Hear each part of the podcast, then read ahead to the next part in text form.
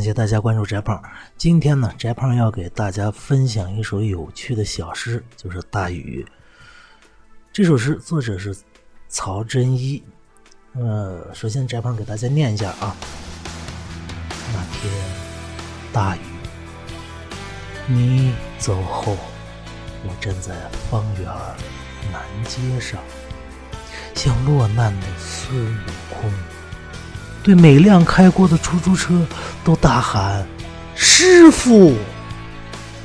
很有趣的一首小诗，是吧？这个曹真一呢，就是我这找的这个图片啊。她呢，不但是个文艺女青年啊，而且人家在淘宝上还开了一火腿店，很有意思的一个姑娘。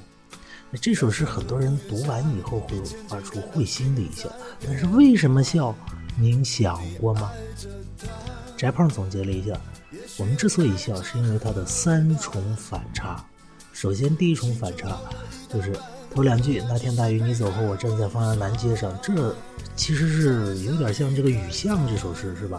体现这种孤独、寂寞、冷的那种气氛。而这种气氛，在我们很多叛逆期的孩子，或者是假文艺青年那儿，经常有这种有这种感觉的东西。所以，如果我们只读前两句，不读后边的话，会觉得这首诗没什么意思的。接下来中间像落难的孙悟空，这一句一出来就引起我们很强的好奇了。为什么呢？最后给你解开了谜底，对每辆开过的出租车都大喊师傅。而前边这种孤独寂寞、寂寞冷这种假文青的调调与最后的。每一句，每个车都大喊“师傅”这一点，整个把这种孤独、寂寞、冷的情景，一下子形成巨大的反差呀！原来这是个很可乐的事情。本来是我们认为很孤独的雨中嘛，你打不上车都都着急啊。但是跳出这个场景之外一看，原来是如此的可乐。这第一重反差，第二重反差就落在“落难的孙悟空”这句上了。这句呀。一下子就抓住了我们的眼睛。如果头两句你简单的看完，你会觉得没什么意思。但是像落难的孙孙悟空这一句，马上语言内部的张力就出来。为什么？因为我们在儿时的记忆里面，孙悟空无天无所不能，是吧？齐天大圣，他怎么会落难呢？即便是《西游记》里边孙悟空在这个陪着唐僧西天取经的时候。也遇到过一些妖魔鬼怪，但任何一个妖魔鬼怪都并没有真正的打败孙悟空。我们可以看出孙悟空是游刃有余的，是吧？就是那个金角大王、银角大王，是不是？那在这儿呢，孙悟空怎么会真的落难呢？一下子就勾起了我们的好奇心。这一句就担当了整首诗的一个过渡点，勾起好奇心以后，哎，我们脑子里产生一种印象，我们就引着我们往下看。后边这个师傅，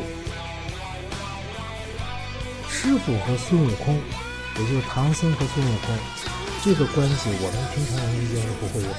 但是这对每个出租车大喊师傅，这个师傅由于语音，呃字形上的相同，把我们自己和孙悟空和唐僧这个西天取经的故事一下子就连接了起来。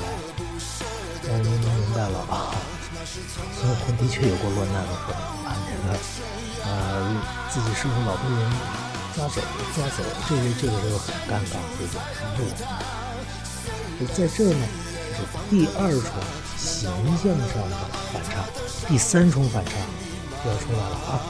第三重反差就是最后这句师傅，我们知道。呃，《西游记》伟大的名著是吧？尤其是很多男孩子这个宅胖，自己小时候就经常幻想，如果我是孙悟空，我会怎么样？那我上天入地无所不能啊，英俊潇洒，风流倜傥，一树梨花压海棠，是吧？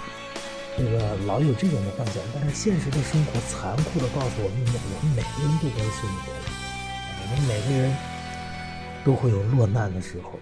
我们每个人都不会有孙悟空那样的能力，但是这一句呢，师傅呢，却将我们变成了在我们的潜意识里变成了孙悟空。这种自己儿时的梦想与现实处境的对比反差，其实更加的深刻的触动了我们每一个八零九零后。甚至七零后内心最柔软的地方，我们儿时的那种梦想与现实的对比，是第三重对比。所以这首诗好就好在它的三重对比上。好，这就是今天的翟胖说课，谢谢大家的关注，再见。